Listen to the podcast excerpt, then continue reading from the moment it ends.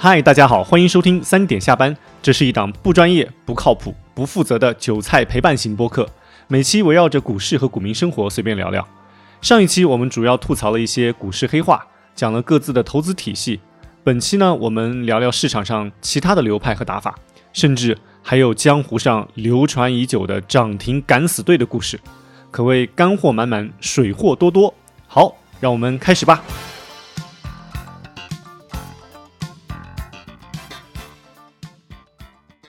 大家好，我是星辰。嗨，大家好，我是李永浩。上一期呢，我和浩哥我们各自阐述了一下自己的流派，但是呢，我们也不代表市场上的所有流派，所以说我们这一期要不就先开始讲一下各自对于啊市场上这么多流派的观察是怎么样的吧。浩哥，你先来。对，上期节目说我是分析企业，你是信息博弈，但我们毕竟只代表市场的一个细分维度。如果要把市场上其他的一些流派分类，我觉得可以用三大流派作为一个框架。第一呢是企业流，第二是信息流，第三呢是技术流。大多数人都会在这三个流派中相互融合不同的比例，然后形成自己的打法。企业流就是分析企业的好坏，极端的企业流就是两耳不闻窗外事，一心只研究公司，只看公司好不好。其他的一些宏观因素啊，市场变化呀，全部忽略，因为他们认为万变不离其宗，只要把企业研究透了就可以了。因为优秀的企业本身是可以穿越周期、穿越波动的。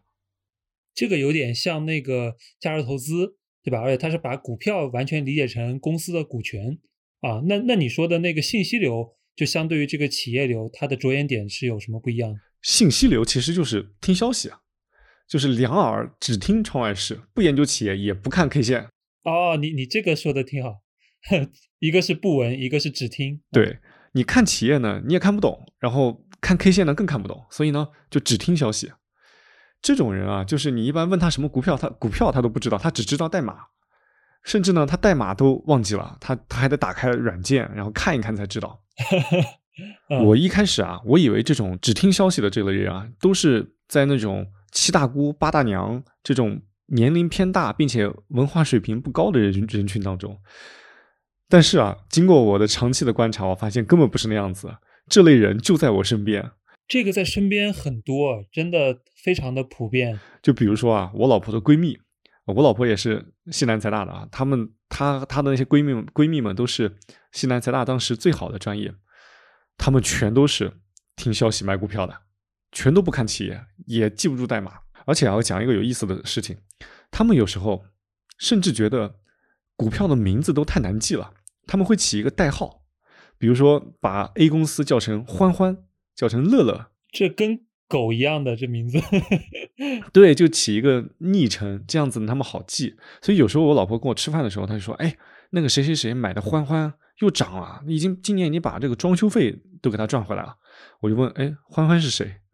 然后他说啊，欢欢是那个那个什么什么什么股票。这个时候呢，我就会义正言辞的跳出来给他说，这种听消息的呀，不长久，不靠谱。然后给他教育一番。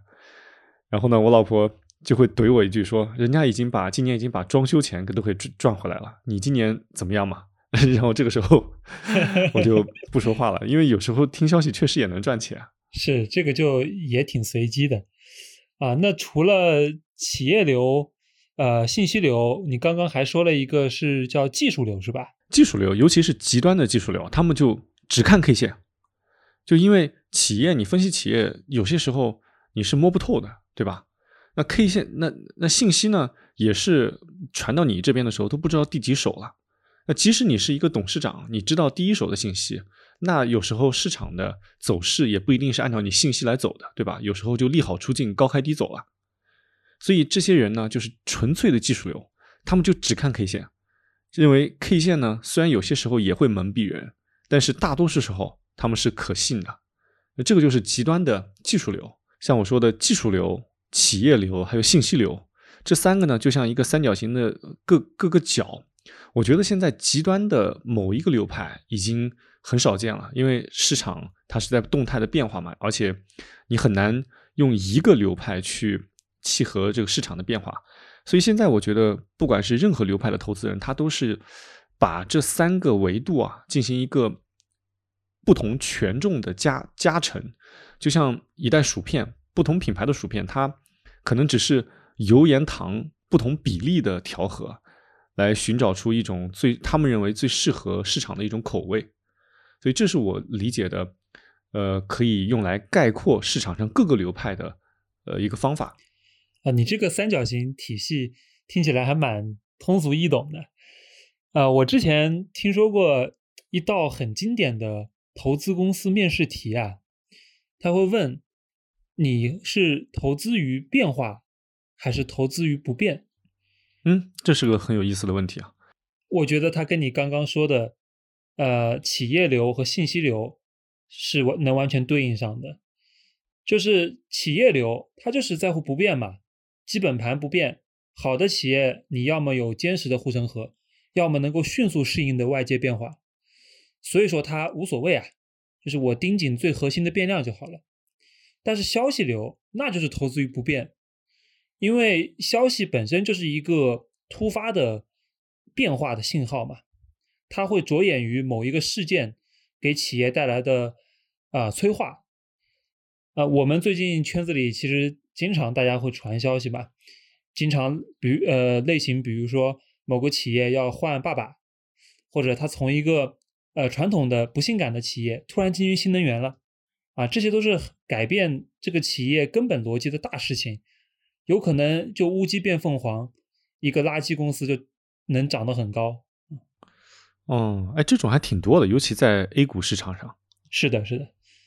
对，哎，你刚才这个面试题就是投资于变化还是投资于不变，让我想起了我之前有一次会议听但斌，呃，但斌肯定啊，但老师圈内人都知道，对，但是听众可能有些人不知道，是中国非常著名的以价值投资著称的 基金经理啊，东方港湾，嗯，对，东方港湾也是规模很大的，他之前就有一次演讲就提到，他比较提倡的就是要投资于两类公司，一类呢是。叫不被世界改变的公司，另一类呢就是叫改变世界的公司。他举了两个例子，这两个例子他他也都赚到了很多钱。改变世界的公司，他就是说特斯拉；不被世界改变的公司呢，就是说茅台。啊，但我当时听的还是觉得很有道理啊，尤其是在当时特斯拉风头正盛的时候。但我后来琢磨这个事情啊，它也是辩证来看的，因为有那么多电动车企业。那改变世界的，目前看改变世界的可能只有特斯拉，那你不能就冲着去改变世界去投，因为你投到的可能不是特斯拉，你可能投到的是法拉第或者是乐视，对吧？对你后视镜看的话，不一定的。对啊，你你投到乐视，你就是跟着贾贾贾老师就一起为梦想窒息了，那投资人也就窒息了，对不对？这种是就你投资于改变世界的，其实风险很大。那反过来说，你投资于。不被世界改变的，我我我后来想这个问这句话也有问题，因为很少有东西真的是不被世界改变的，即使是他说的茅台，其实你看茅台啊，它的现在的这这种地位，并不是一开始就有的，尤其在早些时候，那八大名酒其实第一名不是茅台啊，呃，有人说是西凤酒，有人说是五粮液，有人说是山西的汾酒，但肯定不是茅台，在很早的时候，八大八大名酒之一之之首肯定不是茅台。但是茅台这些年能够起来，其实它也是有历史因素的，它也它也是被世界改变的了。你知道它被谁改变的吗？我听说是某位呃很有个人魅力的领导。哎，对，确切说呢，就是我们伟大的党改变的。就茅台，它是当时我们伟大的党在四渡赤水的时候喝的酒，这个你知道吧？哦，原来是这样啊。对，四渡赤水是什么什么时候？是我们以前。生死存亡的时候，所以在那个时候你喝到的酒，但你喝的就不是酒啊，你喝的是生命之水。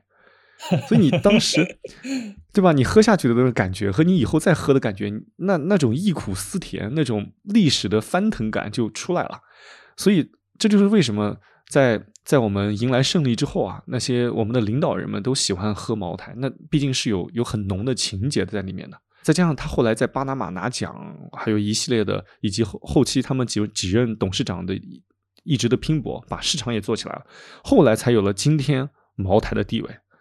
所以它也不是从刚刚诞生的时候就就那么的伟大的，那么的就在神坛上一直跌不下来的。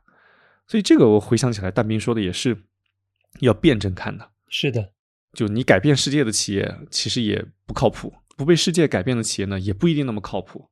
所以这个就引申到那技术流那些人啊，他们就看不上这些东西，他们就觉得好好研究 K 线是最靠谱的。那你怎么去看 K 线这些东西啊？看图嘛，这往往就是很多新股民第一个接触到的炒股流派嘛。对我其实，在大二刚开始学炒股的时候，买的第一本书叫就叫《日本蜡烛图》，哦，我我知道，但是到现在已经有八年时间了嘛，我其实越来越有一种本质上的怀疑，就是我不相信有人能够只凭 K 线图和技术指标就能够做到稳定的赚钱。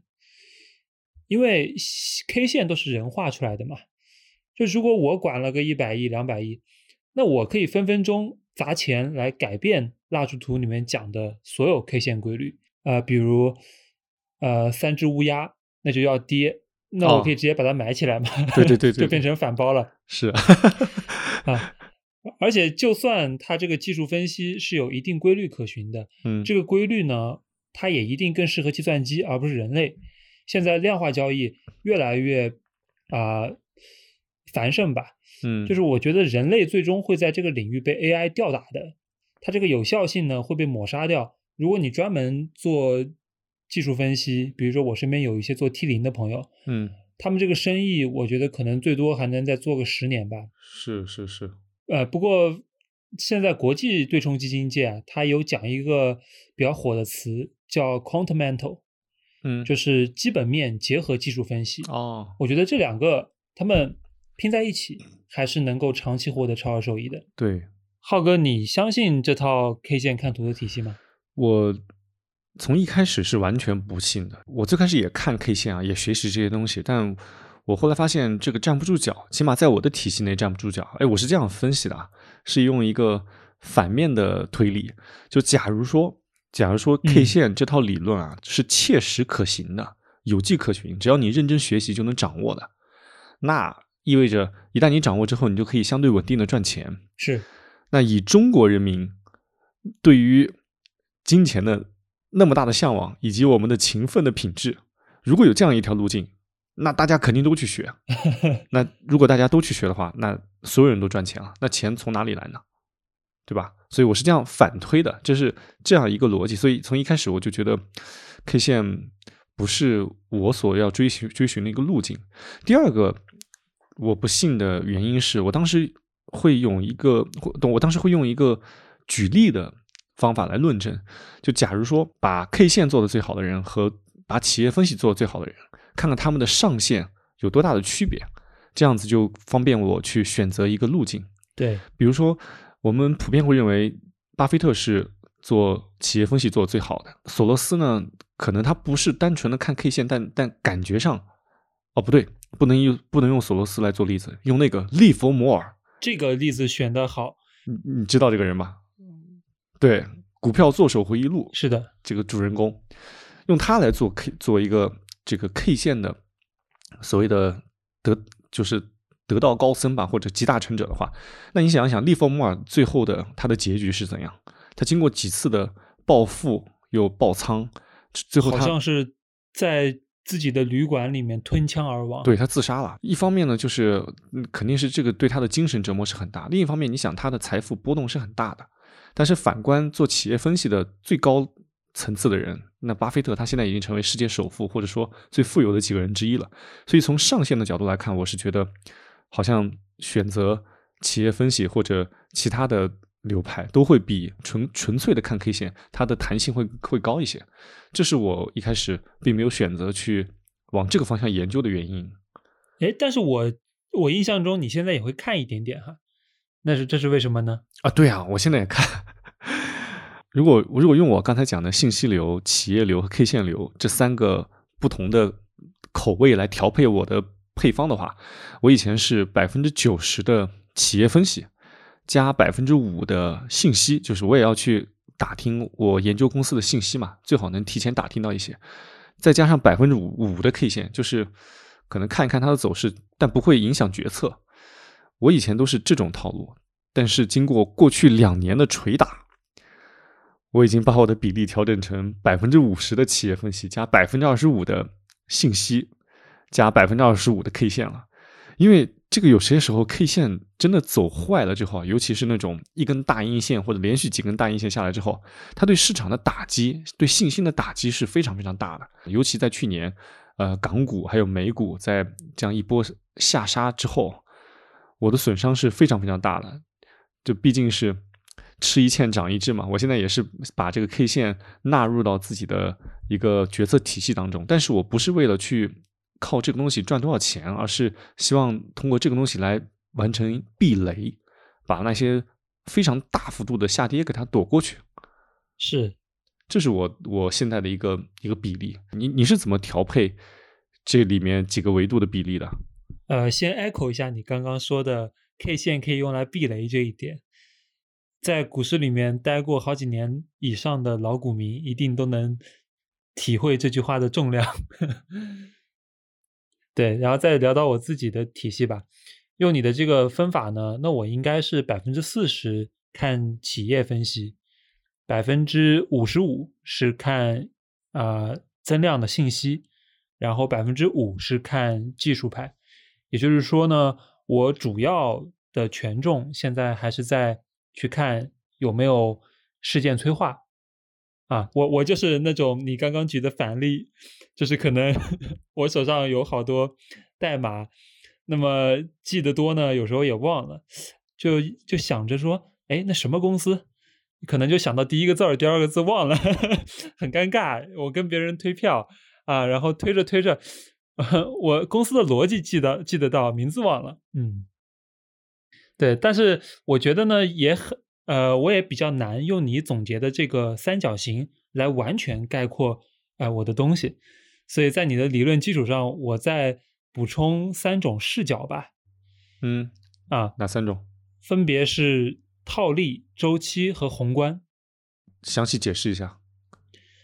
呃，套利就是寻找现在一些规则的漏洞，然后尽量去获得一个零风险的获利机会。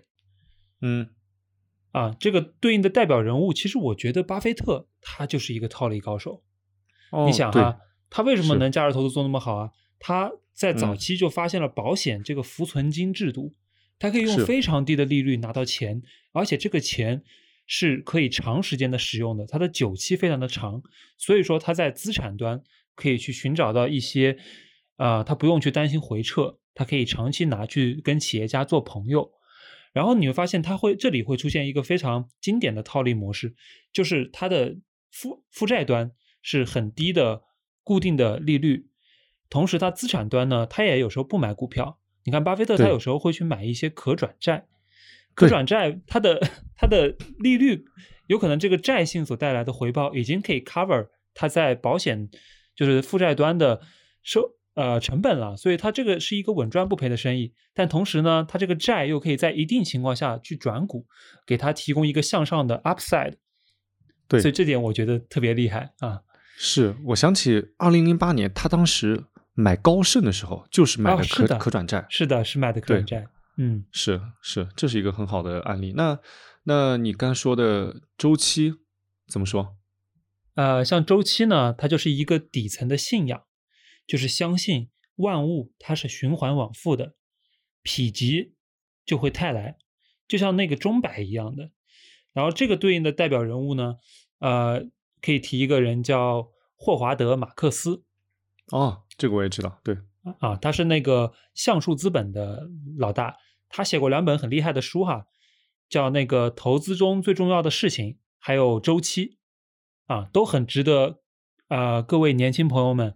我觉得去阅读，然后去阅去入门这个它的这种周期的一种视角，是，尤其是那个呃，投资最重要的事儿这本书，我在早期的时候是反复读过的。我我觉得我至少读过五遍，因为它不光讲了周期，还会讲了其他的一些底层的理论体系。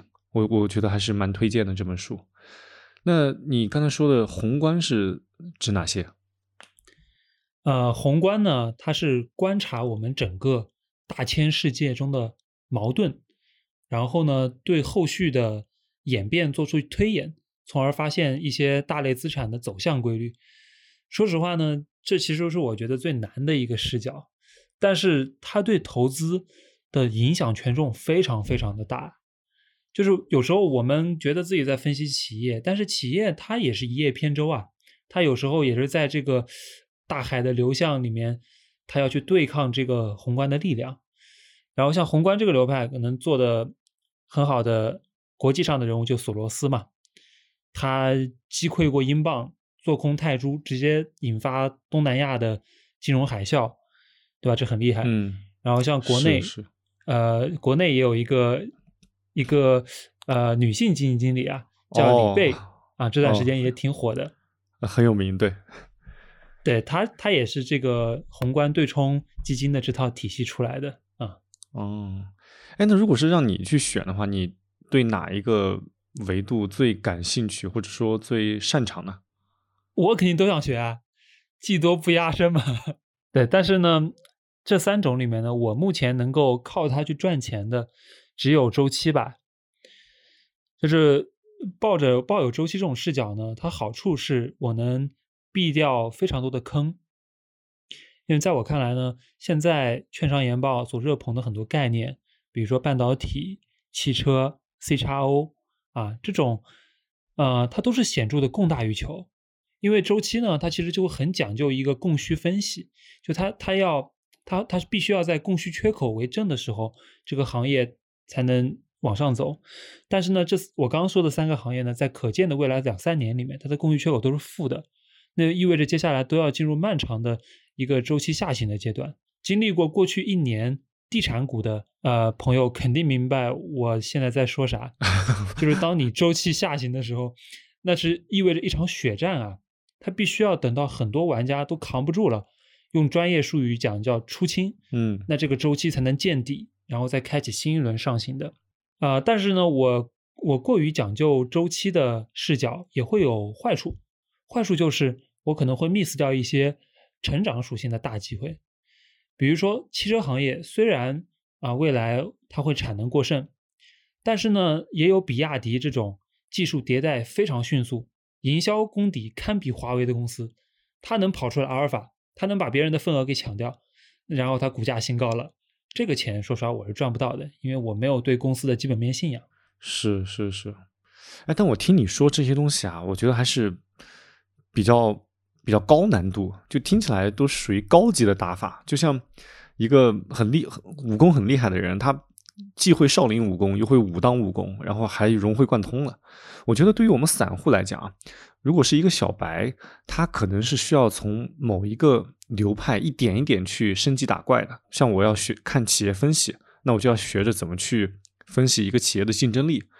呃，如果另外一个人他学着怎么去看 K 线，那可能就要从什么蜡烛图啊这些一点一点去学习起。他需要选择一个细分的赛道去一点一点去往上爬，弄完之后他才能呃再把这个自己的注意力或者说技巧把它扩充到其他的维度。是的，所有体系都要从一个基础开始嘛。所以为什么浩哥你一开始是选择企业流切入呢？我我我觉得这个跟自身的价值观和过往的经历是高度相关的吧。因为当你在面对一个混沌的市场，或者说有很多不可知的选择的时候，你肯定会倾向于选择一个与你自身的本来的逻辑相自洽的一个东西。比如说我我选择企业分析，就跟自己的成长经历有很大的关系。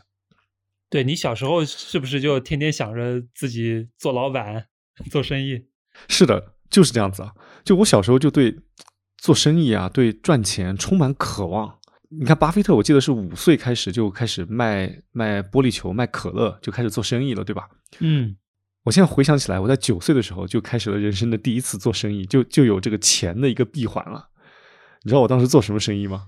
九岁你莫不是去卖报纸？没有没有，那时候还九岁太小了，而且我们小时候九岁去卖报纸，你很很担心人身安全啊，你有可能被别人拐走啊。九岁的孩子，啊，是那那是什么呢？那时候小学小学三年级吧，因为我我小时候还是比较乖的，起码老师布置的作业都能够按认真按时的完成。然后我有一个邻居，他就不是很乖，所以他经常要抄我作业。那抄了几次之后呢，我就觉得这样不太好，因为把我置身于风险之上了嘛。因为如果老师发现 我给他抄作业，老师肯定会批评我，所以我就拒绝他了。我说：“嗯，我就不给你抄了。”过了一段时间呢，那个我那个邻居呢，他就还想找我抄作业，他就提出一个要求，他说：“这样子，我抄你一次作业，我给你一块钱。”哎，我一听，嗯，这个好像可以谈一谈。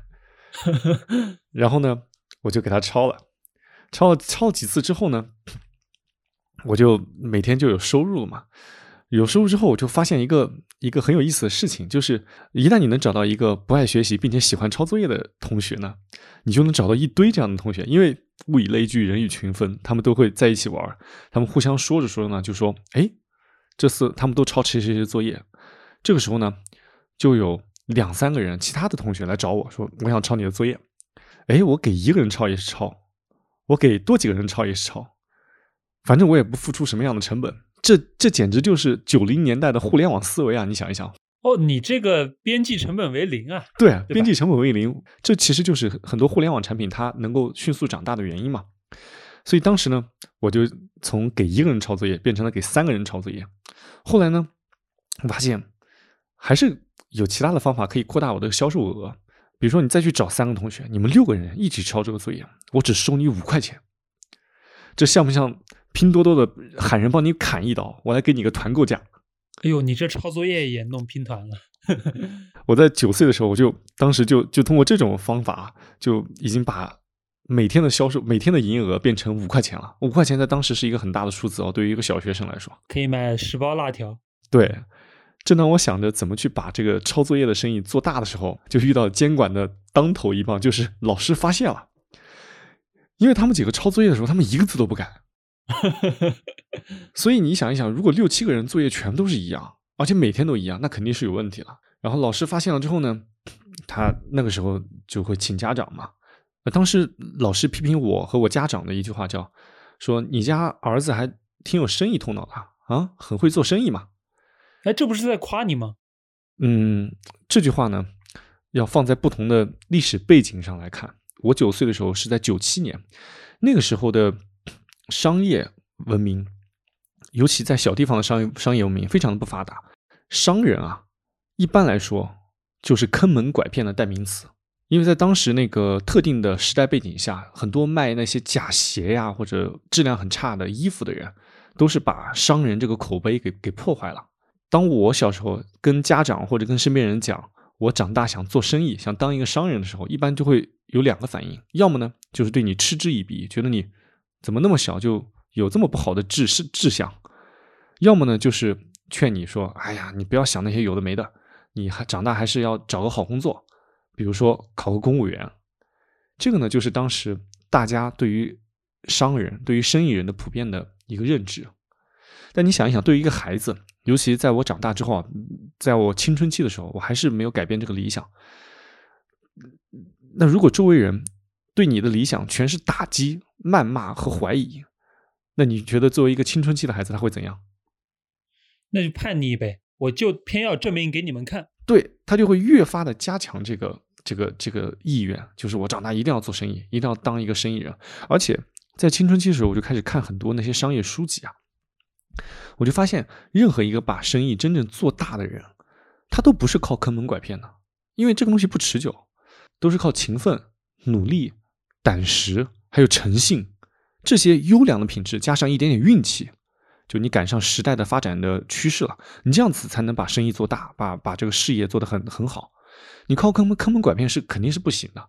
所以在那个时候，我就一直想着，要么是以后去做这种生意，成为这样的一个人；要么呢，就找到这样的人跟他一起同行。后来呢，就发现股票这个工具嘛，其实你就是给你提供了一个跟这些、跟这些优秀的企业家同行的机会。所以这个就是我一开始发现股票或者研究股票的时候，就很很自然的切入到这个点，或者说这一条路径之上，因为它是跟我自身的过往的价值观是相自洽的。是的。我我我讲起这个事儿啊，我我觉得这些年进步还是真的是很大的，尤其是两个方面，一方面就是大家对于生意人他的他的固有的印象已经从以前的坑蒙拐骗，现在变成还是蛮蛮正向的，因为生意人现在都被称为创业者了，或者成为企业家了。第二个维度，我觉得这些年有很大改变的就是现在的呃信用体系已经建立起来了，你很难再通过坑蒙拐骗去赚钱了，因为大家通过各种媒体、各种大众点评，一下就把你的原型给给撕破了。现在企业家也很没有安全感，很容易被呃举报。嗯，哎，现在企业家也确实，尤其是这两年福报啊这些言论出来之后，哎，星辰你。你的风格比较偏信息流，对吧？你那你的这一套自洽的体系是也是跟你之前的成长经历有关系吗？那当然有关系。其实呢，我也不是一开始就是一个买变化的人。刚入股市的时候呢，一我记得是一四年吧，当时我是一个坚定的价值投资者哦。但是呢，一些事情又改变了我对 value 这个词的认知，也改变了我对股票。这两个字的认知哇，讲一讲，讲一讲。主主要还是被坑的太惨了。就是你想，我是一四一五那一轮大牛市，哎，开始学习的。当时我把自己关在图书馆看了几百份研报，对吧？那个当时觉得都是名牌，呃，学校毕业的资深分析师写出来的，对，应该很准吧？对公司的价值分析应该很靠谱吧？结果我就看着一堆。百亿公司跌到了十亿，就在这个一六一七年的这个阶段啊，所以我那个时候就在开始思考嘛，就是价值它究竟应该怎么去界定呢？我觉得这挺难的，反正可能也因因为性格原因吧，我自己在股票上不是特别的有耐心，所以说我也挺难陪一个企业长期成长的啊，所以后来一些因缘机会的原因。就是我开始加入了一些股票群，然后就发现这些股票群里面有一帮啊前辈非常厉害，就他们就是专门捕捉啊变化，比如说产业有什么新的技术出来了，啊顶层有什么新的政策推出了，然后呢他能啊把这个政策的影响给你分几条产业链，哎都写出来，哎我就觉得这这这东西有意思，因为它。对你的反应速度要求很高，对吧？我是年轻人，这一点也比较也比较占优势。然后呢，我又很喜欢这种脑力运动，而且还有一点就是，呃，我其实是一个很喜欢水群的人了。像像浩哥，你是属于退到只有几个微信群，但是我手机里是有上百个微信群的。所以说呢，我做这种信息流天生有优势。因为这么多群，每天就有海量的信息向我涌过来，而且呢，我把这些信息进行我自己的处理之后，我还可以去找到很多朋友跟他们来讨论，他们可以帮我验证你这条逻辑对不对。所以说，我的初筛完的逻辑之后，我还可以经过几道验证之后形成最后的结论，那它的准确度就相对比较高嘛。啊，然后呢，我这个水群水多了之后呢。在一八年的时候，就想做一下自己的一个自媒体，然后就开了公众号“星辰大海的边界”。然后呢，在自媒做自媒体的过程中，我发现信息流的打法跟自媒体它本质上也是一样的。因为我会发现，我写每一篇文章出来，它的阅读量、转发量的数据都清晰可见。然后你你写的文章，它必须要跟一个时代的大主题 match 上。它才有机会变成几万家、几十万家。我记得我写的第一篇十万家是去年三月份的时候，当时有一个叫比尔黄的哥们儿，一个韩一韩国人，当时他对冲基金爆仓嘛，一天亏了上百亿美金。然后我就写这个人类历史上最大的亏损，然后直接就阅读量就冲到了这个三十三十万加，然后被封了。啊，因为。在公众号平台上，你量到一定程度，就会有一些人来举报你各种问题。对，然后这个事情给我的启示是什么呢？就是你信息流的股票打法也是一样的，它本质上是要去寻找什么东西能够改变这个世界。那改变世界的东西，它一定是很能打动人心的。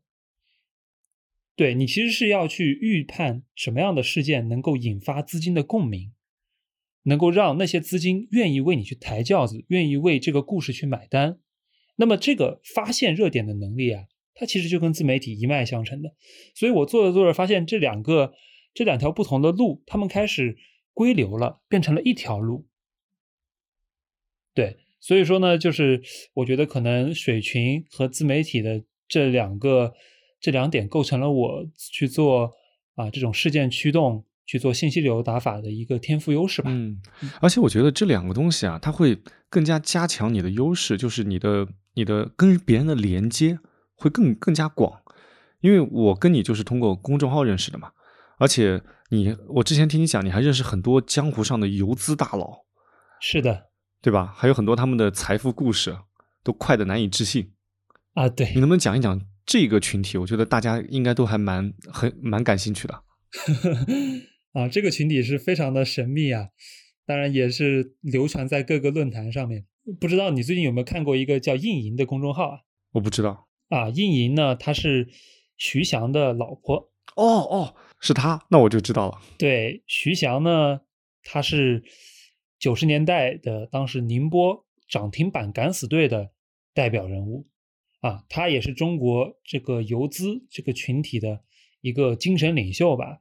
那就先从他说起哈，像徐翔当时他在九十年代中国股市刚刚创立嘛，很多规则都不完善，当时呢他就发现了有一个规规则上的漏洞，就是说涨停板。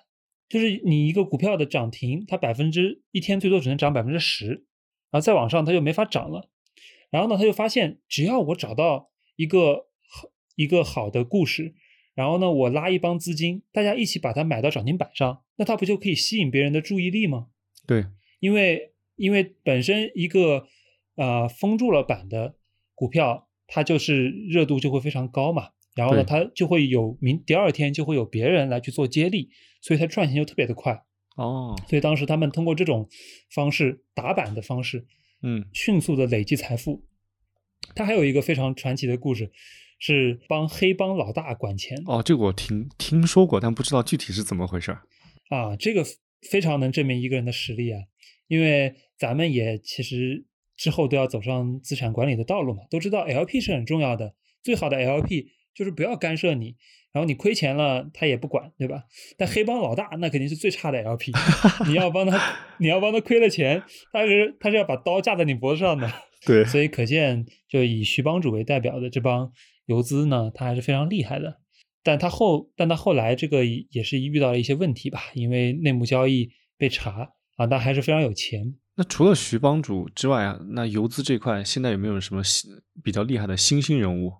啊，如果说徐帮主代表的是第一代游资的话，那么第二代游资可能就是啊一些同样是三个字的，我就不具体说名字了啊。我刚好我还认识其中的两位啊，我也可以讲讲他们的故事。就第二代呢，基本上是在啊零八年到一几年这几年里面崛起的，然后他们刚开始呢，其实也是一般会用打板的方式，但不一样的方法就是他们那个时候已经有社交媒体了，他们就会活跃在像淘股吧啊这样的论坛上面，然后他们会参加各种炒股的比赛，然后呢，他在比赛里面拿到第一名，然后就能很快被大家认识到，然后一方面呢，他能吸引一帮人来跟他的风，另外一方面呢，他也可以迅速利用这个。啊、这个形象，然后来募资，来做大资金规模。对，所以说第二代他们起家的速度，甚至是比第一代更快的。像我是我认识的那位，对吧？他有一个八年一万倍的传说。哦，我我听过这个传说。对，你说他这个一定是他自己炒股做出来的吗？那我是肯定不信的，对吧？但是呢，我相信他能够通过他的很牛的业绩，加上他的在淘股吧上的这些记录，能够通过募资的方式把资产规模做到一万倍，这个我是相信的。哦，对，是是是，但是很有意思呢，是这帮人他们现在也在转型，就是以前他们是啊、纯看技术，或者说纯看信息，嗯。他们股票在对他们来说就是代码，但是嗯。现在呢，他们也变成了哎很尊重基本面，他们有时候对产业趋势的了解啊，嗯，比公募基金这种正派正规的机构还要更加深入。哦，哎，那他们为什么开始转型了呢？听起来以前的这个路径更加的刺激，并且积累财富更加快啊。对啊，这就是个问题。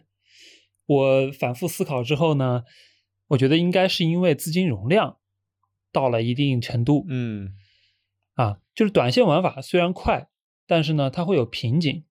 比如说，我给那位前辈推票，啊，他有一次就跟我说：“哎，兄弟啊，我想帮你，但是呢，我们买不进去啊，你那个。”股票一天成交量就几千万哦，啊，我一买就涨停了，也买不到量，啊，对，所以说呢，对于他们真正的大资金来说啊，他到后面几百亿的时候，他的玩法反而会趋同，他还是要去买那种成交量要在啊至少几个亿吧，因为他们不能说我想走的时候要卖一个月才能卖掉，那一定不是他们选择的对象。啊，所以他们，所以他们最终选择的还是会是市场的那些凝聚了共识，又是相对质量比较好的那些龙头股票。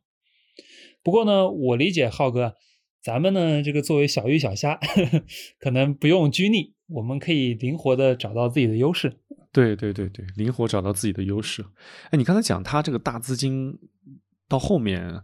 就难以进出一个股票，这个我我是之前是有一点点感受的。我我我之前也是在研究 A 股嘛，可能看着那些某些科创板啊，它涨得比较厉害，因为它最高可以二十个点嘛，是也尝试着去买入。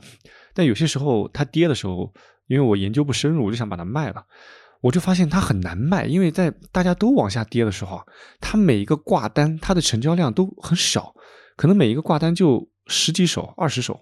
那算上它的股价，可能每一每一个挂单，它只有可能三五万，甚至可能就十几万的这样一个一个买单或者卖单。是的。那其实你那个时候想出的时候，你假如说只有一百万的资金量的话，其实你都很难一下子把它出掉，更不要说他们那些几千万甚至几个亿的那种资金了。对你一百万，你都需要往下挂，可能百分之二，你才能一下出掉。对，它就会有一个成本。对，所以这个就是技术流或者信息流它的。天花板，就等到做很大的资金的时候，就要回归到价值投资或者说企业分析这条路上，是吧？对，是的。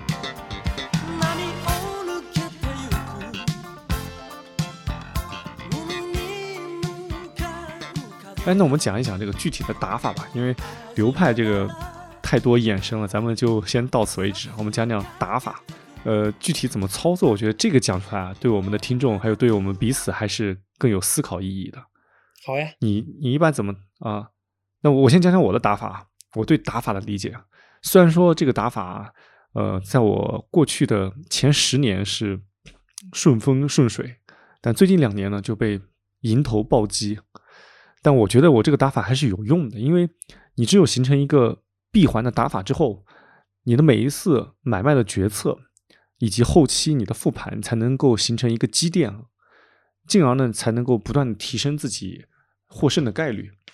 哎呀，你这个说的我太好奇了，你详细讲讲。我对这个买卖打法的理解就是分两个步骤，第一个就是从买到卖的一个单次循环，这里面包括买入、持有和卖出这样一个单次循环。第二个维度就是你用多大的量赋予到这个单次循环上，其实就是所谓的仓位管理。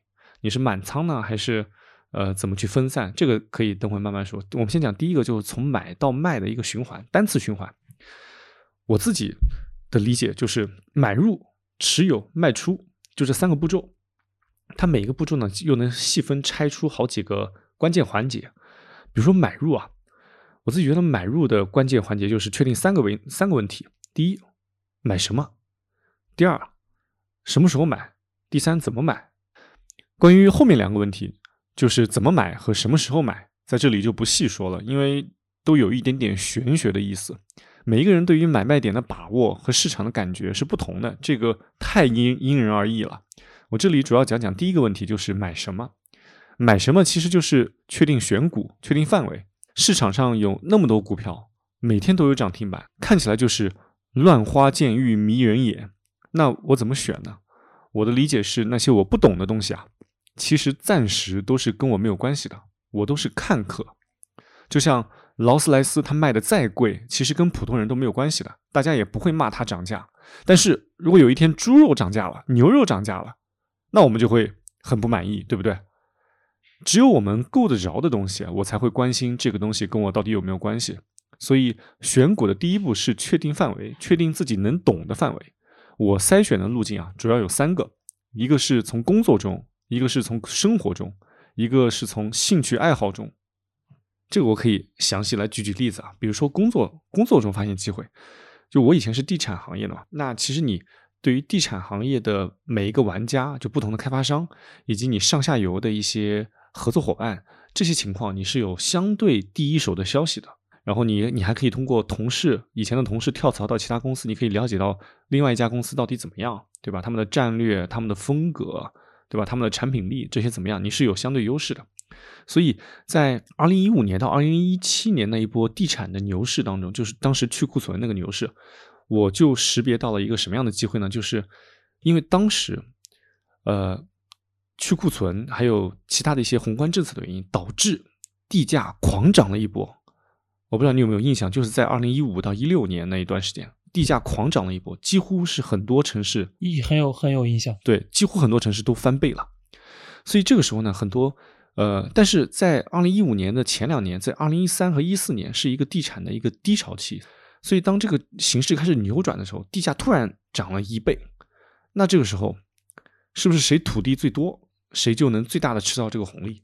对，库存高，前两年制约你的高库存，在地价涨了一倍之后，你反而变成了自己的优质资资产，所以那一轮地产股的牛市是。所谓的恒必融、恒大、碧桂园、融创这三个引领的，因为这三个最为激进，他们当时储备了最多的，相对来说最多的土地。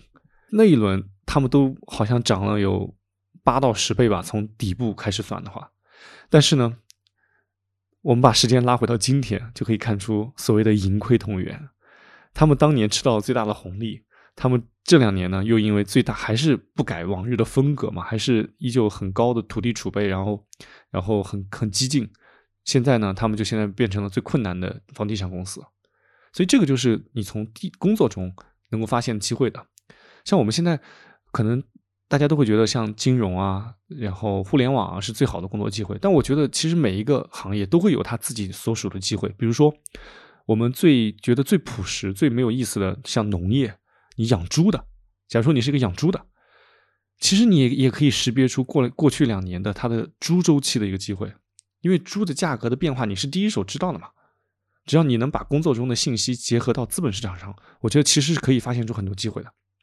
这个就是从工作中找的机会。第二个维度是从生活中，其实我们生活中是被各种上市公司包围的，我们的衣食住行就这四个维度，你都可以列举出无数的上市公司，对吧？衣服。像安踏、李宁住，就是房地产公司和和酒店嘛，像华住啊，然后锦江宾馆啊。我想到了一个呃，华尔街的很有名的基金经理叫彼得林奇。哦，对。然后他的选股方法就是从生活中，他会问他老婆，比如说用什么丝袜品牌，然后又投到了好多成长股。对，他的这套方法论是很经典的，可以适合我们很多散户。这个就是从生活中可以去发现机会。还有一个就是从兴趣爱好中发现机会，就因为每一个人他都有一些独特的爱好嘛。比如说，呃，我有些朋友他就特别喜欢军工，喜欢各种军舰、飞机，对吧？我就完全不感冒。那如果他们去研究一些军工企业，他们就有很高的敏感度，并且能够呃识别出哪些企业是真正厉害的，掌握核心技术的，那他们去买股票就很有优势。我是觉得只要能把工作中、生活中还有兴趣爱好中相关的一些企业能够梳理出来，长期跟踪，那其实对于我们散户来说，股票池已经足够丰富了。哦，说起彼得林奇这个，我还有一个小窍门，就是生活中怎么去发现机会。你日常中生活中有很多上市公司嘛，但是它很多情况下它的经营是比较平淡的。我自己有两个总结的方法论，就是在生活中发现机会的。第一个叫听抱怨。第二个叫看排队，听抱怨就是说哪里抱怨多一点，那其实就代表着哪一个细分领域它有一个供需的不平衡，因为你供需不平衡，你才容易抱怨嘛，或者说它它这一块领域它的服务和消费者的预期特别不符合，如果有谁能够把这个抱怨给他填平了，那可能就是一个业绩的爆发期。比如说，我们以前经常会抱怨这个教育的问题，比如说上学难、上学贵，那后来就催生了像好未来这种大牛股，虽然现在也已经被打掉了，但这个就是抱怨带来的一些机会。另外一个维度是看排队，就是尤其是线下的一些企业，你看哪些店面在排队。那可能也是孕育着好的投资机会的时候。你知道打法还是蛮适用的。其实只要把这三个维度，呃，就是生活、工作、兴趣爱好，你接触到的股票梳理清楚，你的自选清单就已经很丰富了。啊，那你要不要再讲讲持有这一段？咱们在第一期简单聊过，但我觉得还没讲透哈。因为我自己体感是持有是最难的，被套的时候持有比较容易，因为不舍得割嘛。但但是我一赚钱呢，这个持有就想落袋为安。我不知道你是怎么看这个问题的？对，我觉得我我自己也觉得持有是很难的。尤其是在你赚钱的时候，因为被套了，那大家 就不舍得割嘛，很很容易就长期持股了。但是赚钱的时候，有些人可能赚百分之二十或者百分之三十，甚至百分之五十的时候，觉得啊已经赚很多了，为什么还为什么还不卖？我关于持有啊，我我之前讲过，我最长的一段持有经历是二零一一年到二零一八年买那个地产公司嘛，就是融创，前后持有了七年，中间是呃做了两次波段，就相当于七年只有两次的买卖。虽然一平均下来一次只有两年多，但但其实也是很长了。我自己对于长期持有是有一套有一套方法论的，我总结成叫既要有心法，又要有算法，还要有技法。我这个很专业的词儿啊，心法是什么意思？这心法呢，就是你要有一句话来告诉自己，就是任何一个企业的成长和变化，它都不是一天就能完成的。就像你播一粒种子到地里。到它长成一个果实，它需要时间，所以你首先要告诉自己，你任何一个东西都需要你的一段时间的持有和陪伴以及等待，它才能长成硕果累累的样子。这样呢，你就给自己这持有先套上一个紧箍咒嘛。哇，你这个就是修心层面的了，就像种一棵树一样。对，哎，那算法的话是是不是就更实际一点？你要去呃摁计算器。当然，就你光有了心法是不行的，因为如果你没有科学的计算的话，那那个心法可能就变成一句自欺欺人的一句魔咒。所以算法就是你要不停的跟踪这个企业，看它的企业变化以及跟它的股价是否有匹配。就尤其是那种呃在市场热情很大的时候，如果它特别高估，那是一定要卖的。但如果它都是在一个相对稳定的范围之内，那其实你就可以一直持有。这个呢，具体的怎么去？呃，算账这个东西我就不单独举例了，因为它每一个企业它的它的动态估值的毛是不同的，但只是这里只是说明我们要不停的去算它的动态的情况。是心法、算法，还有一个叫技法，这个怎么解释？哎，技法对技法其实就是就具体的技巧。我觉得长期持有，或者说如果你要确定这是一个好公司，你打算长期持有，想要克服自己的手痒痒的话，有两个技巧是一定要做的。第一个呢，就是你一定要留够现金，就是留够你日常生活的现金，确保你买入这个企业这个股票的钱是你短期内不用的。我自己定义这个短期是至少是两年，所以呢，你至少要存够某一段时间你的生活费，或者说你要确保你的工作产生的现金流能够负担你的日常生活，这样不至于你哪天就突然要把那个股票里的钱拿出来了。这是第一点。第二点呢，你最好做一个物理的隔离，比如说，你确定你要跟这个企业长期持有，你要你很看好它，你就设置一个比较难的密码，或者呢，你跟你女朋友分别设设置一半密码，这样子呢，你你就每次想要操作的时候，你还要去问他，就比较麻烦啊。但这样做也有风险啊，就是万一你跟你女朋友分手了，她不想告诉你密码，那你可能 就真的长期持有了，超长期持有。啊，那你就成真的股东了，炒股炒成了股东。对，这个就是我自己总结持有的一个一个逻辑。最后就是卖出的逻辑啊。第一就是，如果你发现更好的标的，那是要卖的。比如说腾讯肯定是一个很好的公司，对不对？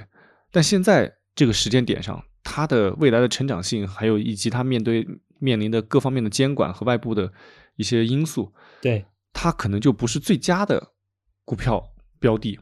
那这个时候，如果你发现更好的、成长性更好啊，或者更有前景的，那确实是需要卖掉。虽然说腾讯是个好公司，这是第一个发现更好的。第二个呢，是你买股票的逻辑如果坏掉了，那是一定要卖的。比如说去年的中概股，在我们出了那个教育，就是关于教培的那个政策之后啊，整个 中概的逻辑就坏掉了。然后另外一个呢，就是估值如果太高，你要卖掉。比如说它的。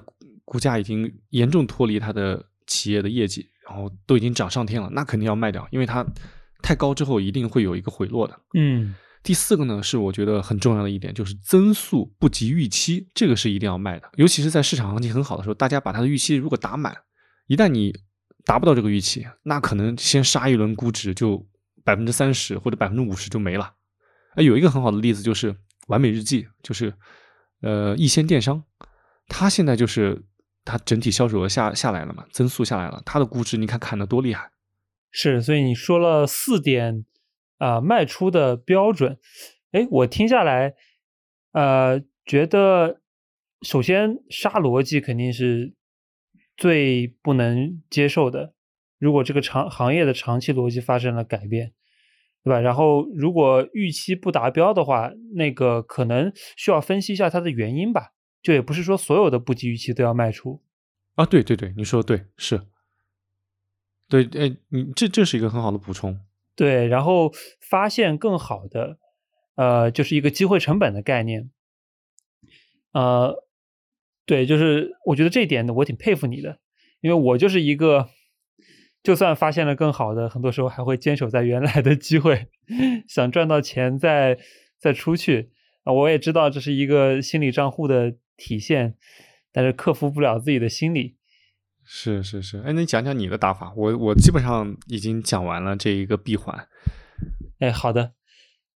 呃，我的出发点其实就和你不太一样，因为我的出发点不是选股，我会先看板块，就是所谓的板块轮动，因为我会自上而下去判定，哎，现在的贝塔是在哪个方向，风是往哪里吹的。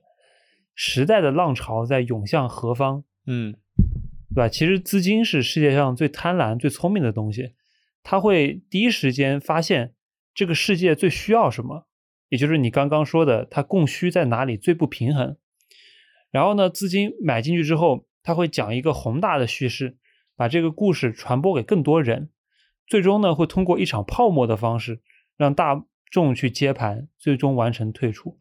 我觉得这就是整个。嗯，所有的金融游戏的本质，就像索罗斯他也说过一句话嘛，叫“这个世界经济史是一部基于假象和谎言的连续剧”。对我觉得这不只是连续剧啊，这个简直是肥皂剧，因为 因为你就是浩哥，你也经历过这过去十几年，你会发现泡沫真的非常的多，而且几乎所有的呃所有的。景气的给投资人带来比较大回报的板块，它都会无可避免的走入泡沫阶段。嗯，是，对，所以说我研究板块轮动，其实呢，就是去找这幕肥皂剧它的拍摄规律是啥，或者说用一个比较艺术的词，就叫韵律。嗯，就是我现在会越来越注重这个交易的节奏。那交易大师呢？他总能踩对节拍，在合适的时机去配置一个合适的板块。那我举个例子吧，刚刚说的可能比较干，讲讲。比如说，二零二零年那个浩哥，你觉得发生的最大的改变我们时代的事情是什么？疫情啊。对。那么疫情，它就让整个医疗板块成为了那一年涨幅最多的。啊，明星，然后在里面出现了一大堆业绩是几十倍、几百倍爆发的股票，对吧？这就是一一个板块，就是一个突发性的事件对板块的影响。那么过去一年呢，我觉得对市场影响最大的一个是一条主线就是房地产，比如对，浩哥你也非常明白啊、整个恒大事件之后都在去杠杆，对吧？民营地产都在躺平，然后你就会发现呢，所有沾了地产的板块啊，它表现都不好，对，对吧？这个不取决于公司自己的团队不努力，但是呢，你不管是地产的呃上游的哪个环节，或者说跟地产呃有有着一些哪怕很微弱的关联，比如说计算机板块，但因为但是但因为呃地产不好，影响了地方财政，然后地方财政又影响了计算机公司的收入，所以导致计算机公司也跌了很多。就所有沾边地产的板块都在暴跌，所以就导致了现在我们看整个 A 股市场，它的估值是在历史的啊百分之五的一个低估的分位值啊，这个元凶就在于地产。所以说呢，归因来看，我觉得去看一个时看这个时代里面哪些板块是有机会的，这个是我的方法论的出发点。然后呢？对，然后然后再接下来呢，具体我就会去找股票池嘛，然后股票池那就会利用我的水群技能，会有很多朋友去给我推荐，对，然后我自己也会推通过一些啊、一些舆论上的信号，就是这点跟自媒体的这个做的事情比较相关了，然后去发掘，那然后在股票池里面呢，当我判断这个股票它的安全边际非常高的时候，同时呢，我希望它尽量在尽量短的时间内就有催化剂，就是要么是公司业绩好，有要么是啊、它沾上了一个概念，要么是有资金要买，但总归要有一个事件去让大家意识到它向上有弹性，然后我就干进去。然后在持有过程中呢，呃，跟浩哥你我有一个很大的不同的点，就是我会做波段。我做的很少，几乎不做波段，除非是那种很大的波段，就是以年为周期的。是浩哥，你做波段肯定主要还是大波段，会考虑到公司基本面的一些变化。但我呢，可能就隔几天或者在日内，我看涨得多了就卖一点，涨得低的就买回来，对吧？我通过这种方式去降低一个持有成本，然后卖出，最后卖出。一般来说有几种情况，要么波段做丢了，卖着卖着发现哎没了，啊 啊，也也有可能是它的逻辑啊变化了，或者有更好的机会。哦，哎，我们确实还蛮蛮不一样的啊。不过不一样没关系，我们如果一样就没有意思了，对吧？对本本来股市也是没有标准答案的。对，那你讲讲，哎，讲讲我们这个仓位怎么去配比啊？因为你上次说你是从之前的百分之一百二十降到了百分之八十，而我的惯常打法就是一直满仓。啊、仓位这块，呃，要不浩哥先先聊一聊吧？呃，好啊，我我我的打法非常非常的简单粗暴，就是一直满仓。对，我记得你之前是这种至阳至刚的打法。但但但我但我一直满仓，并不是意味着我我傻不愣登的这个愣头青，对不对？其实他是我自己一直满仓是有底层逻辑的，我来给你讲一讲，你来分析一下对不对啊？首先第一点啊，我们必须承认，手里的货币，就你手里的钱，从长期来看它是一定贬值的，对吧？所以你不应该拿在手里，你应该去尽可能的寻找投资机会。嗯第二个维度呢是，呃，社会的社会里面的一些优秀的企业，它拉长时间来看，它创造的社会的增量价值一定是高于整个社会的平均值的。对，呃所以由这两个条件可以推导出，我在大多数的时候应该把钱用来买股票，这就是我满仓的逻辑。因为钱是贬值的，而你优秀企业它是增值的，所以我就应该把钱配到优秀企业上，这是我满仓的逻辑，就应该全部配上去。第二个维度呢，我来讲一讲为什么要我是一直满仓，因为我是记得之前看过一个一个测算，就是如果在某一段时间内，比如说一年之内，如果你错过了十个最大涨幅的交易日，那你的投资收益可能会少了百分之四十到百分之五十，只只是一个大概的数，就意思是说，如果你错过了最好的几天，那你你你的收益是大打折扣的。那如何不错过最好的几天呢？那我就一直在里面。所以这就是我一直满仓的逻辑。但这个逻辑是有漏洞的啊，我自己都觉得有漏漏洞。就是我既然不会错过涨幅最好的几天，那我也躲不过跌幅最大的几天。是啊，你怎么扛住呢？就闪电打的时候，你得在场啊。只能是依靠这么多年练就的皮糙肉厚。我是为了不错过那百分那最大的十个交易日的涨幅，然后也就不去躲那些雷劈下来的时候。但这个再底层逻辑是我相信整个社会的呃经济发展是持续向上的，因为只要它持续向上，那它一定是正向的，会大于负向的收益嘛。如果说你要怀疑我们的经济是不是持续向上的，那这个。你再怀疑下去，我们就没法聊了。因为如果你对这个东西产生怀疑的话，那我们整个投资的底层就崩塌了。因为在一个经济向下的一个一个社会体经济体里面，你你就不应该投资，你就应该拿着现金。是的，像日本可能就有点这个意思。所以这个就是我一直满仓的逻辑。哎，但是，但浩哥，呃，你会不会考虑用一些类似对冲的方法，来在不同的板块里面配置来？减少一些风险哦，这个是很有必要的啊！但我用的方法，我不知道是不是你所说的对冲，因为我以前真的是至刚至阳的打法，就是不仅满仓，而且单调一只股。那这种啊，在顺的时候就就非常非常的爽，就想起一句话叫“每一个不曾起舞的日子，都是对时光的辜负”。你还挺文艺的嘛？因为我确实经历过那种时光。就是有一段时间，我我的重仓股不不光重仓股，就是我的全仓股暴涨的时候，那种感觉就是每一天你见到你身边的人的时候，你都想一边跳舞一边跟他讲话，跳着踢踏舞上班。对，但是当你逆风的时候，那每一天被锤的最惨的就是你，因为单调嘛。所以在去年和今年，我就很逆风，我就很惨，我就开始改变打法了。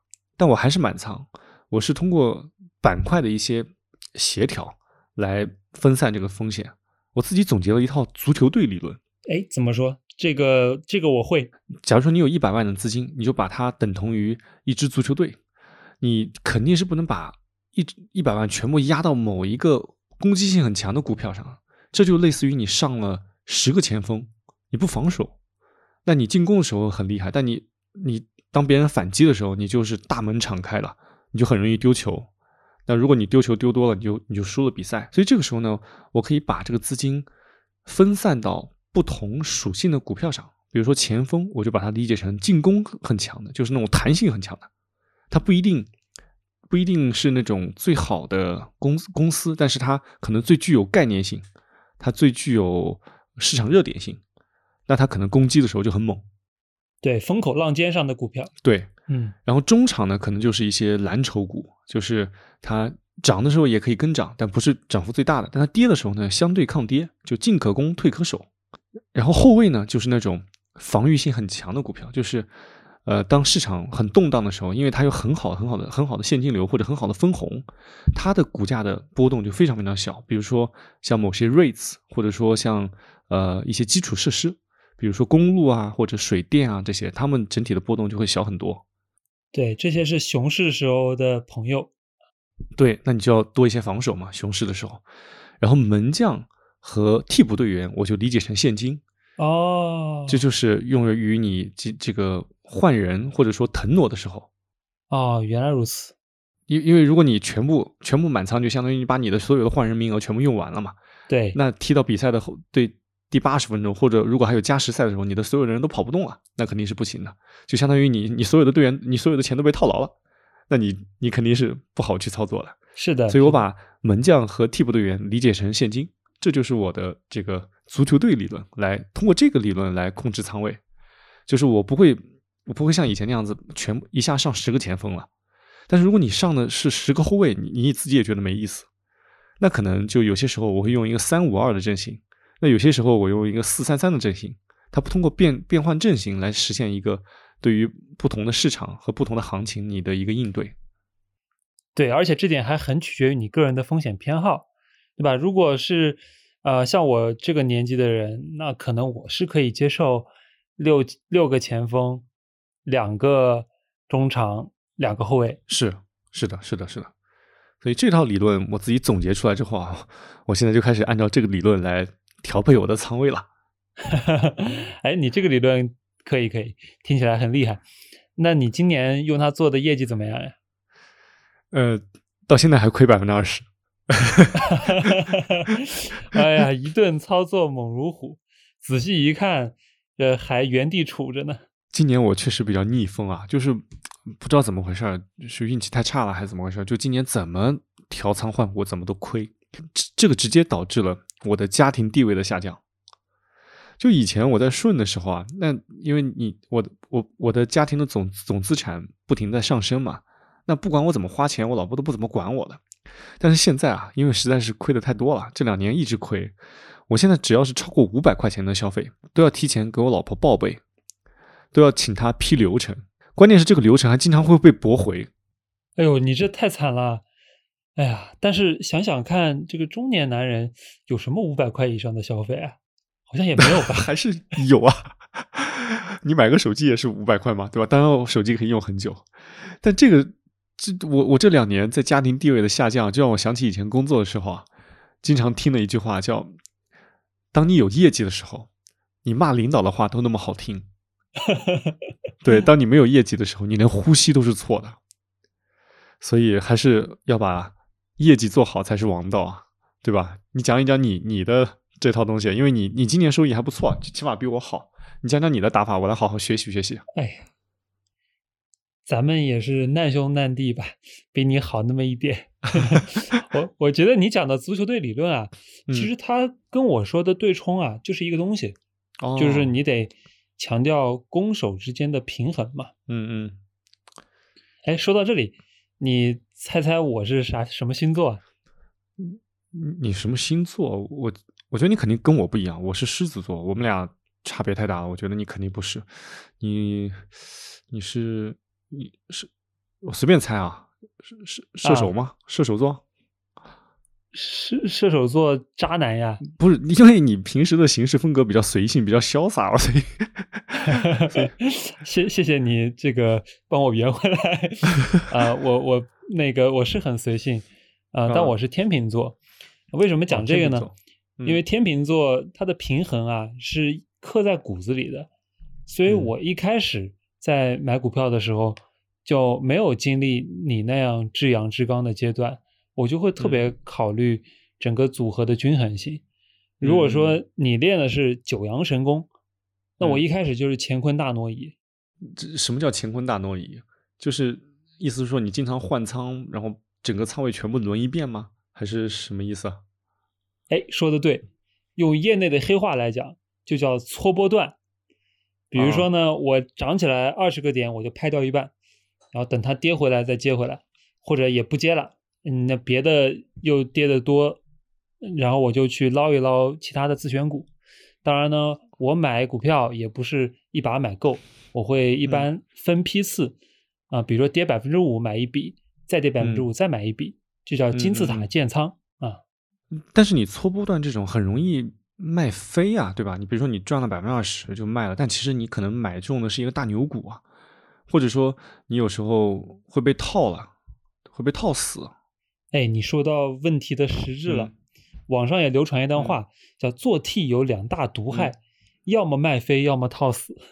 ”对我是深刻反省过这个问题的。后来发现呢，嗯，在我的体系里面去做一些调整，也可以应对这些隐患。比如说，针对麦飞吧，主要是我的股票 pool 足够大，它的 waiting list 上面有很多的机会。就麦飞一个就换下一个，下一个更乖，是对吧？啊，那套死呢？它确实是也是一个可能出现的问题。嗯，最怕的就是你买中了一个本身下行趋势刚刚开始，嗯，刚开始跌，然后你金字塔建仓，就很容易把这个股票越跌越买，越跌越买，买到你的第一大重仓，对，那就完了，是。对吧？我也并不是没有经历过这样的事情，经历过一次，嗯，所以啊，经历过黑天鹅之后，我的体系就变成了基于绝对安全边际的埋伏流，就是如果在涨得快和位置低之间必须选一个，我肯定选位置低，就是我会希望这个股票它它既要位置低，位置低说明呃没有呃先手，它没有埋伏盘，大家对它预期不是很高。同时呢，它长逻辑还必须要没有问题，长逻辑最好是向上的。那这种情况下，我向下承担的 downside 的风险就很小。嗯，这是跟每个人的性格心法所相匹配的。嗯，我天生呢就比较喜欢稳健的复利往上，而不是过山车那种。哦，哎，我也不喜欢过山车。虽然我之前的曲线很过山车，但我也不喜欢那种，太刺激了。那只是因为我之前基本上都是单调一个票，所以确实比较容易过山车。你是要买很多票，对吧？呃，对，嗯，我只能说你比较专一哈，啊，对，但但也不能说我不专业啊，就是这里声明一下，就是本人的感情生活跟选股思路这个是 完全独立的哈，啊，我我确实会买很多支票，平均呢，我股票池里面我会看一百只股票，然后呢，自己实际持仓在二十只左右，而且呢，他们在我这里都有着各自不同的风格标签啊。它还不局限于进攻和防守。那举个例子，比如说，呃，现在经济学家都说，我们全球面临了一个滞胀的环境，就是啊，经济它增速在往下，但同时呢，上游的通胀又很高。那这个时候呢，一些上游的卖矿的企业，下游的做公用事业的企业，这种在传统看来，呃，比较面的。防守性股票，它反而它就具备了进攻的属性。嗯啊，当一个经济系统的假设它底层变掉了，攻守之势就异也。所以说呢，呃，我给自己的要求就是说，实事求是，具体情况具体分析，也不能盲信美林时钟啊什么的。然后具体到这个做法呢？呃，我其实个人要覆盖的东西还蛮多的，市场里可能百分之三十以上的行业我都会去 follow，然后去找里面有比较鲜明的矛盾的，就这个行业特别景气，或者说它的景气度特别差，这两种都可以，因为我相信一句话，就呃，chaos is ladder，就是在一个乱世里面，你才有暴富。跨越阶层的机会。哎，你刚才说的那一点对我特别有启发，就是你说要选取其中有鲜明矛盾的，特别好或者特别差都可以。哎，这个对我来说很受用，我要记下来。哎，上一次我们吐槽了价值投资时间的朋友、长期主义这些黑话，我看评论还反馈还挺好的。最近还有什么黑话可以值得吐槽一下不？呃，最近流行一个词蛮有意思的，叫那个小作文。浩哥听说过吗？没有什么意思啊？啊，就是用一百字把一个股票的核心逻辑讲清楚，然后呢，他可以在微信里面到处群发的那种，一般针对的是这个小盘股。哦，你这么一说，我好像有印象，经常在微信群里看到这种。它不光会有一堆文字，还有一堆图标，比如说一个小火箭呀，或者熊熊燃烧的火焰那种小的表情，用来煽动情绪。呃，对，这个特别搞笑，一般会在这个每每一句话的前面会有一个火箭。对对对，哎，我念一段范例吧，这个也让让读者们呃有有一个认识啊，百龙创元潜在的万倍股，我去啊，然后啊，全球白糖年需求量一点八亿吨。未来将全部替换为阿洛酮糖，按照一比零点七的甜度比，对应有两点六亿吨的阿洛酮糖，每吨三万的价格，八万亿的市场。我们假设百分之二十五的净利率，对应有两万亿的利润。如果我们给它十五倍估值，啊，这股票可以看三十万亿市值。哇塞，目前市值只有三十亿，看一万倍空间。这这这是我最近听过最夸张的小作文。对，浩哥，你听下来是有什么感触吗？我听下来就是感觉不明觉厉，就特别有煽动性。就虽然有些词我听不懂，但是你感觉一堆数字就就很专业的样子。然后呢，它又比较简短，就很很容易传播，很容易理解。翻倍空间一万倍，这个我都听的是 听笑了。对，就是小作文呢，它其实就是研报的一个浓缩嘛。然后他把研报里面最有煽动性的，然后最核心的那些逻辑数字给列上去。然后呢，他就适应了咱们这个社交媒体时代。嗯，因为我们这个时代大家都每天信息很多嘛，可能没有人能够，就很少有人能够静下心来把一篇研报读完。是，所以说你传播这种小作文是大家都比较喜闻乐见的。嗯，对应的话呢，它当然有好处了，因为我们买自己买了股票之后，一定都希望这个股票能够尽快被别人价值发现，对。最好买了第二天就能涨，然后希望提高它的关注度，那么就可以写一篇小作文去各个群里面去传播、嗯啊，或者或者我们有个黑话叫传销。对，前段时间上海作文题不是提到那个呃本手、俗手和妙手嘛？嗯，对，然后也有一个段子是说，呃，就是说在证券市场里面的本手、俗手、妙手，本手就是做好研究之后去买股票，嗯，俗手呢就是没做研究就慌慌忙忙的听别人的消息买股票。啊，那么妙手呢，这点最妙，妙手说的是啊、先买股票，然后写一个小作文，让别人去研究，让别人来接盘。哦，这个这个就是妙手，哎，这个还挺有意思的。就是说这嗯个，所以你说这个好嘛，它也有一些坏处啊，它就有时候变成了一种营销工具，就像我们刚刚说的那个段子，怎么嗯。可能一万倍呢？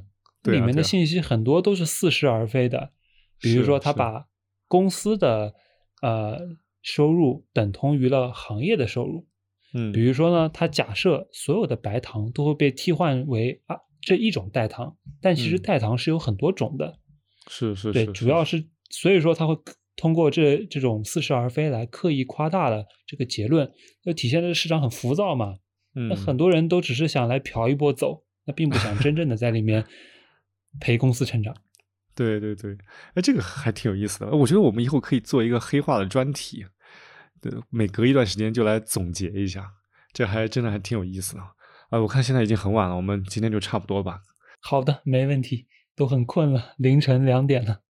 哎，在在这里我补充说明一下，因为后台评论经常会问我们什么时候更新，然后还有人说你们不会就做了两期就烂尾了吧？在这里我们说明一下，我们计划是半月更新，对吧？是的，呃虽然每天的股市都看起来波澜起伏，有很多事情发生，但是我们并不想把追求热点和时效性放在这个播客的首要目的。我们更希望能够有一定的时间去筹划每一期的内容，尽可能的有更好的质量，这样子也能对得起听众的时间，也能对得起我们的时间。毕竟那么晚，我们还在录播客。哎，但是如果我们遇到一些特别值得说的热点事件，我们也是可以有一些突如其来的更新，是不是？没问题。这个追热点可是我的天赋技能。对对对，这个你很厉害。对，那我们今天就先到这里吧。欢迎大家的评论、订阅和转发，听众们的支持是我们做下去的最大动力。那我们下期见。好，谢谢各位听众爸爸的支持。那今天就先这样了，咱们下期再见。拜拜拜拜，睡觉睡觉。好，拜拜。